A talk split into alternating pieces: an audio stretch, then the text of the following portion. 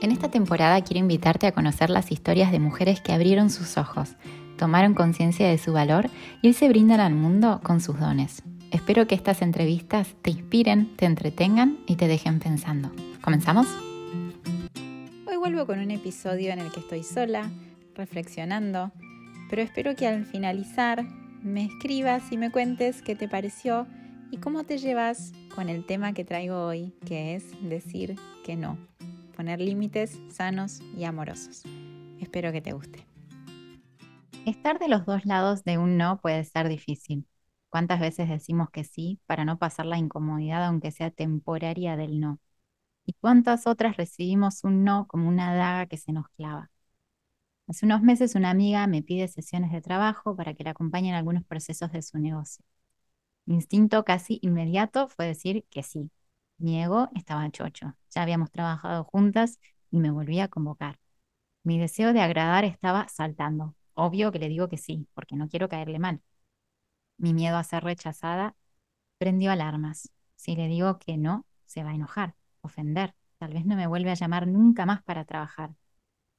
Para sumar a la lista de motivos para decirle que sí, Contaba con la experiencia previa de haber trabajado con ella y haberlo disfrutado enormemente. Es una mujer que ama lo que hace, se propone metas, trabaja duro para cumplirlas, es ordenada, cumple con los tiempos y siempre está abierta a escuchar sugerencias, lo que se dice una clienta ideal. Entonces, ¿por qué le diría que no? Porque hacía dos semanas había tomado la determinación de no tener más de una cierta cantidad de clientes por mes.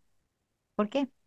Porque parte de amar ser independiente y tener mis propios negocios es poder tener tiempo libre. Recuerden que además de mi trabajo como mi marca personal, Cecilia Paoli, también tengo una consultora de recursos humanos con mi socio que requiere mucho trabajo de mí porque me encargo de lo que es la comunicación y la organización de los eventos de capacitación. Además estoy casada, tengo dos hijos hermosos y por suerte varias amigas. Durante el último año tuve una ola de trabajo explosiva, impensada para mí. Al mismo tiempo, navegué el momento más doloroso de mi vida hasta este momento, la enfermedad y muerte de mi padre. Me encontré viviendo de llamado en llamado, de reunión en reunión, casi sin tiempo para recargar mi energía. A eso se le sumaron varios viajes que hice a Buenos Aires para acompañar a mis padres. Si bien nunca abandoné mi ejercicio, que es mi pequeña roca que me mantiene siempre cuerda, Sí había dejado eh, de hacer esos encuentros con mi amiga en la playa un martes a las 8 de la mañana o almorzar tranquilas dos horas en un restaurante mono.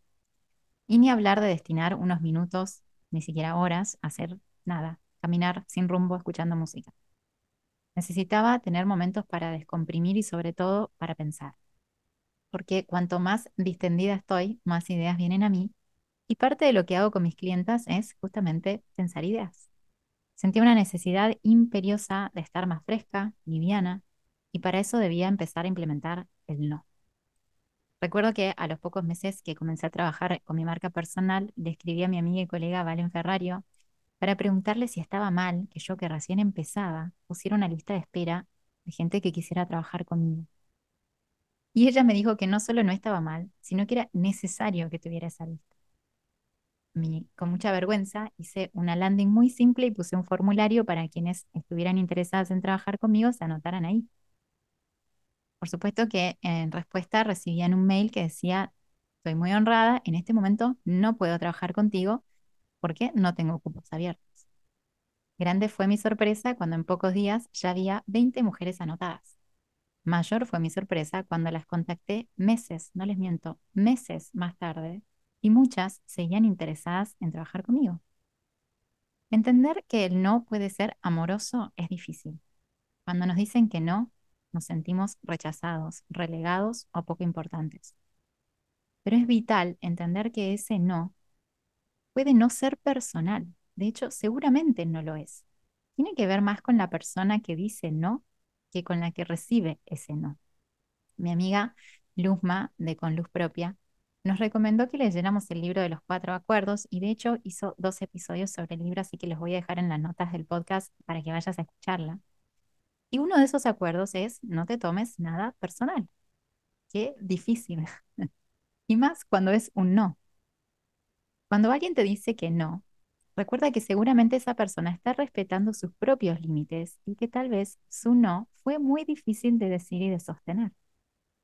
Cuando viajé a New York con mis amigas de Mastermind, fui leyendo el último libro de Elena Estrada, Soy dueña de mi vida.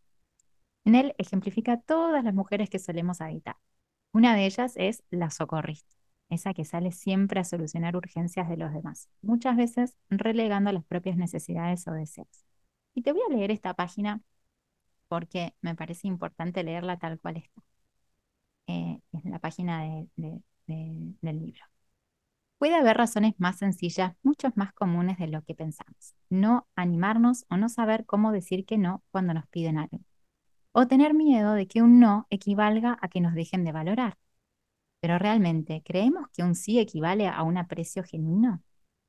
Por un lado, cuando se requiere nuestra ayuda, hay un primer reconocimiento de nuestro valor y habilidad para poder resolver la situación. Eso mismo puede constituir el disparador y el anzuelo para corresponderlo con un rápido consentimiento. ¿Podríamos tomar el halago que significa ser solicitadas y sin embargo rechazar el pedido? Sí, se puede. ¿Cómo? Con honestidad y respuestas simples, sin vueltas, adornos, discursos ni justificaciones. Mariana podría haber respondido, no, no se me ocurre nada, o incluso, este año no quiero ocuparme de la fiesta. Mariana es el personaje, ¿no? La socorrista. Por supuesto que cuando una persona nos pide algo, va a estar más satisfecha si accedemos que si lo rechazamos, pero la cuestión radica en resolver muy conscientemente a quién preferimos agradar, al otro o a nosotras mismas. Con cuánta facilidad cargamos mochilas ajenas y luego, claro, cómo nos duele la espalda. O peor aún, cuántas veces dejamos nuestra propia mochila en el camino por exceso de peso priorizando la, la carga ajena. Tener en claro nuestras prioridades y la jerarquía de nuestros objetivos y tener muy presentes nuestras responsabilidades primarias puede ayudarnos a salir del modo socorrista. El no puede ser definitivo, pero a veces el no es no ahora o no así. Vivir en un mundo de blanco o negro hace que nos perdamos los detalles más lindos de la vida.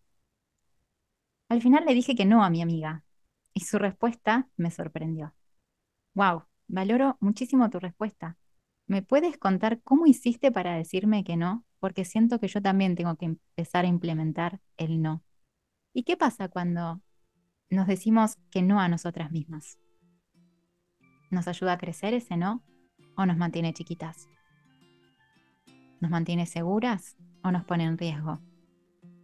¿Qué nos pasa con el no que nos decimos a nosotras? Tu no puede ayudar a una amiga que necesita empezar a priorizarse tu no puede ayudarte a vos a poner límites amorosos y saludables. Tu no te puede acercar a tus metas y tus sueños. Le digo que sí a la vida, pero tengo el no como un aliado para mantenerme en el camino del disfrute. Hasta que llegamos con este episodio sobre no y límites amorosos. Me encantaría, como te dije al principio, que me escribas por Instagram, por mail, que dejes un comentario en el posteo del blog y me cuentes cómo te llevas diciendo no y cómo te llevas cuando recibís esos no. Hasta el próximo episodio.